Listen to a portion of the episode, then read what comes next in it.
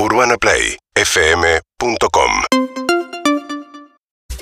No puedo entender cómo, teniendo algo parecido a una columna gastronómica, nunca había hablado de este producto. ¿De qué? ¿Cuál? Es un- el producto que creo que yo define a la argentinidad misma. Uf. La pizza. No, ni en pedo. Ni en pedo, porque de hecho ahora están haciendo pizza napolitana, o sea, no, no es la pizza claramente. Eh, para mí el producto que define a la argentinidad claramente tiene harina, por supuesto, Sí. porque estamos definidos como, Ay, como, los como, adictos como pueblo por la harina. harina. Mm, Perdón a la población celíaca, eh, pero no queda otra, o sea, la harina es como manda en nuestros clásicos. Es que el celíaco desespera por la harina de arroz, la harina de. no, por- tratar de generar algo Sí. parecido a lo A que la se- a, lo- a la, la Sí. alegría que trae la harina. Pero bueno, eh, el producto para mí que define la argentinidad es la media luna. Oh. Apa. La Apa. ayer tiré unas encuestitas ahí por Instagram. Te vi. Tengo datos eh, precisos. eh, este es el año del censo. Es importante hacer el censo para conocernos y para saber de quiénes estamos rodeados. Yo les voy a preguntar a ustedes si prefieren la media luna de manteca o la media luna de grasa. Depende. La media No, no, luna no, de no, no, grasa. no, no. Sí. Es una encuesta de Instagram, señor. Tiene que apretar un botoncito. ¿Qué Es verdad, depende? razón. ¿Qué depende? No, bueno, ¿Media luna de manteca o media luna de grasa? No, pero la verdad es que una cumple una función y la otra otra. Son dos cosas ¿Y completamente cuál preferís? No distintas. sabía que las ¿Cuál te medialunas hace más cumplían feliz? funciones. Te Sí. ofrezco, ahora te ofrezco una y una. ¿Cuál agarras? Eh, en este momento, Sí. la de grasa, porque ya me comí una de manteca. A mí me pasa lo mismo. ¿Preferís grasa? Sí. Sí, pero con de- pero este- no, no, prefiero manteca, pero en este momento agarro la ¿Pero grasa. preferís porque- manteca? Porque una y una, pero. Es ¿Pero quién una y una. votás? ¿Qué aprieto en Instagram? Sí. Manteca. Evelyn. Es la de grasa. Primero les quiero decir que son todos bastante porteños, yo también, porque me enteré eh, por hacer esta encuesta que eso es muy porteño, que afuera es dulce y salada. Tipo, afuera de la ciudad de Buenos Aires y con urbano. Dulce y salada. De más dulce y salada que grasa y manteca, hay gente que asiente con la cabeza. Creo que grasa y manteca tienen las dos igual.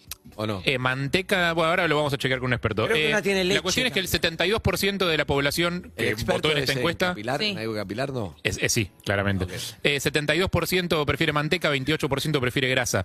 Después, la siguiente pregunta es, ¿la prefieren sequita, digo, así como viene del plato, o mojada en café con leche? Mojada en café con leche. ¿Quién te va a contestar seca, Harry? ¿Ronnie? Seca. No me digas depende porque te pongo una cacheta. Seca. Ok.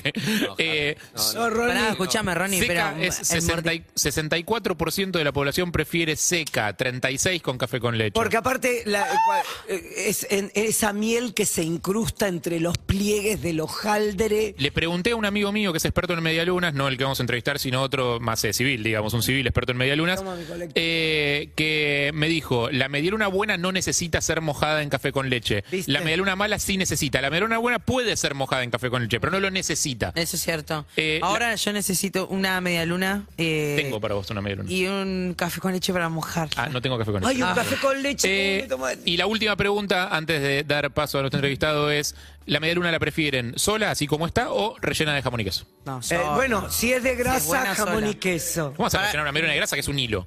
Pero la, para mí la que va rellena de jamón y queso es la de grasa. Bueno, ¿Qué? la mayoría con de la jam- gente. ah, con, con Ah, jamón y queso. Sos muy eh, antitendencia, Andrés. La mayoría de la gente prefiere 62, Antitrend. 62% la prefiere sola Y y, sí. el 38% de jamón y queso. Mi amigo me contestó lo mismo. La medialuna buena no necesita ser rellenada. Bien. La, la medialuna mala necesita. ¿Con igual vamos a hablar. Harry? ¿Quién es tu amigo? La cuestión es la siguiente. Eh, se desarrolló en Madrid un evento que se llama Madrid. Madrid Fusión. O sea, total. Y Argentina está trabajando con algo que se llama marca país, que es lo mismo que te acuerdas, hablamos en su momento de Eh, Perú, de, cómo- eh. de cómo Perú empezó a exportar su cultura a través de sus cocineros, digamos.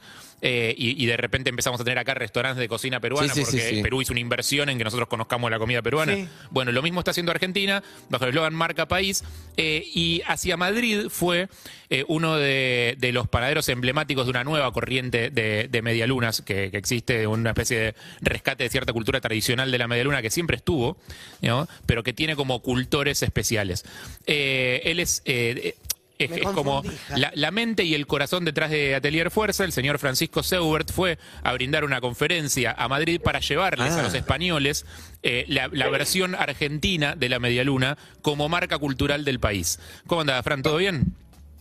¿Todo bien? ¿Cómo andan, perros? ¿Estás todavía en Madrid? Sí, sí, todavía en Madrid, salgo ahora a las 12. Vamos a sacar un café con un colega que te conoce, me comentó que te cruzó en Nueva York, le saludaste, le contestaste. ¿Qué colega? Bueno, eh, el churri, un panadero, que fue el panadero en Perú. Ah, sí, claro que sí, me acuerdo, por supuesto. Me gusta, me gusta que se junten los panaderos en el mundo. Eh, Aguante. escúchame, Fran, primero que nada, antes de contarte la conferencia, explícame ¿cuál es la diferencia entre la medialuna argentina, esto que nosotros podemos discutir con tanta naturalidad porque todo el mundo conoce y es algo súper cotidiano, y cómo se ve algo parecido a la medialuna, como sé, el croissant, ponerle en otros lugares del mundo? Sí, ok. A ver, comparten como la misma familiaridad, ¿no? Ambas salen del mismo origen, pero creo que la medialuna parte más de una masa grollada, de origen más vienés, danés, una masa más enriquecida, ¿no? Igual el método laminado también es muy parecido, pero bueno, nosotros tenemos esta característica de que si, si es una masa mucho más neutra y desarrollamos sabor casi en el 50-60% de la medialuna con el almíbar, ¿no? ¿Y se nos conoce afuera por la medialuna? O sea, vos acabás de ir allá a hablarles a los españoles de la medialuna argentina. ¿Habían probado, conocían, tienen idea, nos asocian con eso o somos solamente vino y carne? No, para nada. Como acabaste de decir vos, somos solamente vino y carne. Le estuve dando la ponencia, la verdad que fue locura. Le están mostrando un método, que a su vez es tan familiar para ellos, pero que no tenían ni idea que existía este subproducto de la bollería europea, ¿no?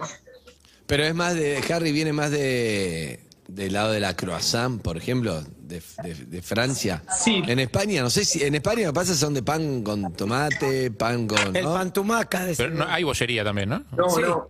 Yo creo que no, hay, hay, como día. ¿eh? hay mucha pastelería de origen europeo, hay mucho croissant también, hay mucho eh, objeto laminado, ¿no? Todo lo que sea a base de hojaldres y, y productos laminados. Eh, Cuando decís productos laminados son esas masas que son tipo inf- infladas y como... Con Claro, muchas capas. constituyen En base, en base de un amasijo y un empaste. El amasijo es la masa, el empaste es la materia grasa, en este caso la manteca, grasa o margarina, ¿no? Genera una cantidad de capas que después lo que hace es que eso sufle y genere esto tan característico de una masa laminada. ¿Y vos crees que puede eh, llevarse el producto medialuna argentina, digamos, a otros lugares del mundo?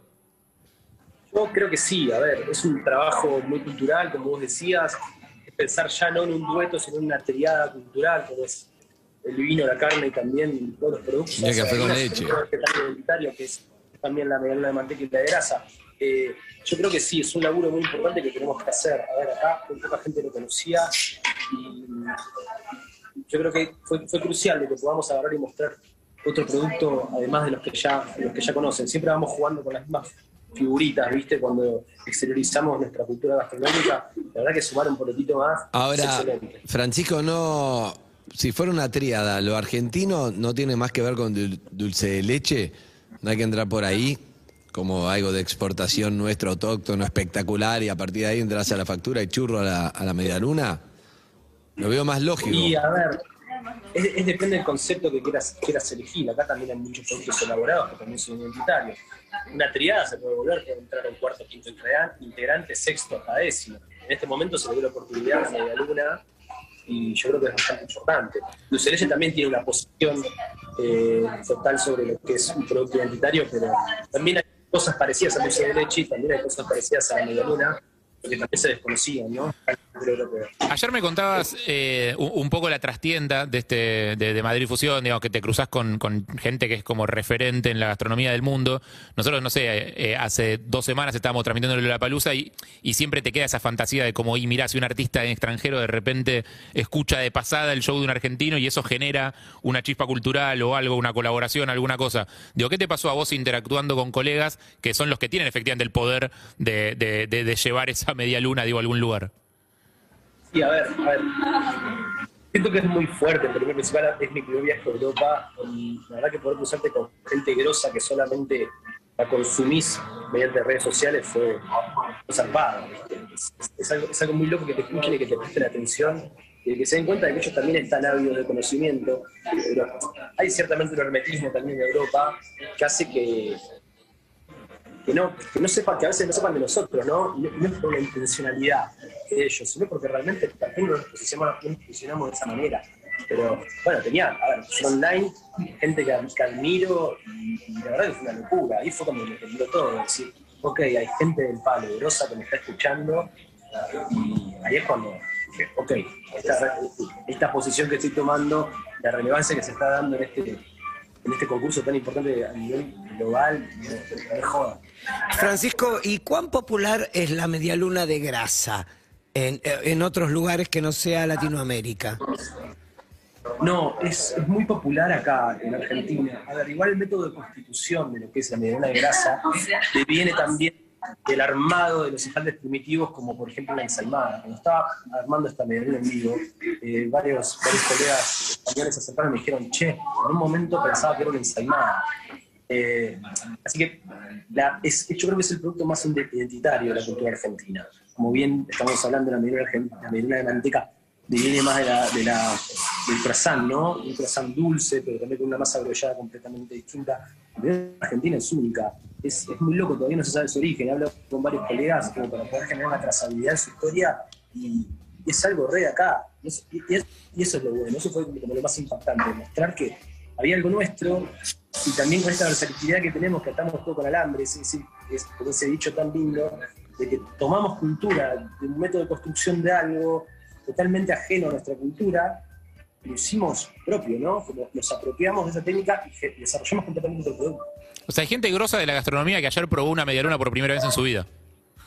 Sí, loquísimo. ¿Y qué les Probaban- pasó? no- no le- y medio como el jaque, ¿viste? Como que siempre agarran la medialuna de manteca y piensan que es un croissant, pero después cuando se le lleva a la boca y sientan que también es como un babá, ¿no? Tipo italiano, lleno de almíbar, como que no entienden nada. Es, es muy fuerte. La, la verdad que y estar comiendo eso y también entender que hacemos productos con grasa, que ellos hacen muchos productos con grasa también en, en España. O sea que también se, hubo como un hilo productivo, se sintieron conectados con el producto que estamos haciendo. Y ahí nos damos cuenta que la panadería es como un gran todo, ¿no? Y estamos ahí, manipulamos el mismo producto que es harina, agua, cambiamos un poco el proceso de fermentación, pero igual es familia, ¿viste? Es una familia cultural global. Claro. Estaría bueno invitarlo a Francisco cuando, cuando vuelva. Sí, sí, sí, vuelve Un día hoy acá que nos enseñe a hacer algún pan, algo, consejos básicos, verlo ahí, ya que tenemos el, Y es el uno. YouTube, las cámaras, está Es el bueno uno, también, Fran- ¿no? El Vos que en un momento hiciste masa madre. Hago, hago, hago todavía el alimento cada tanto, sí, sí. Una- mi, mi pequeña colonia de bacterias. Es tu otra pequeña Ah, sí, colonia de bacterias. Es eso, es eso, sí, la me tengo encanta, me ahí. encanta cómo lo. Pero para, Fra- eh, hay un hay- hay un secreto para que la media luna funcione, porque viste que están esas que las ves y calientes son un 10 y a los 3 minutos no valen nada. Horrible. Y hay otras que calientes son un 10 y frías son un 20. Sí, sí, sí. Claro. A ver, tiene que ver mucho. Es- son varios pasos para poder lograr una buena media luna. Primero, tener un proceso prolijo para poder fermentar una pieza y desarrollar sabor. Ver, siempre la clave es poder desarrollar sabor en una harina. ¿Eh? Una cosa es, el arte de la fermentación no tiene eso, como te voy a decir, son dos ingredientes y con esos dos ingredientes tenés que lograr sabor. Claro. Segundo, segundo el nivel de saciedad, ¿no? Que puedas comer una media luna y sientas que empezás a salivar y que no entendés nada. Después 100% manteca.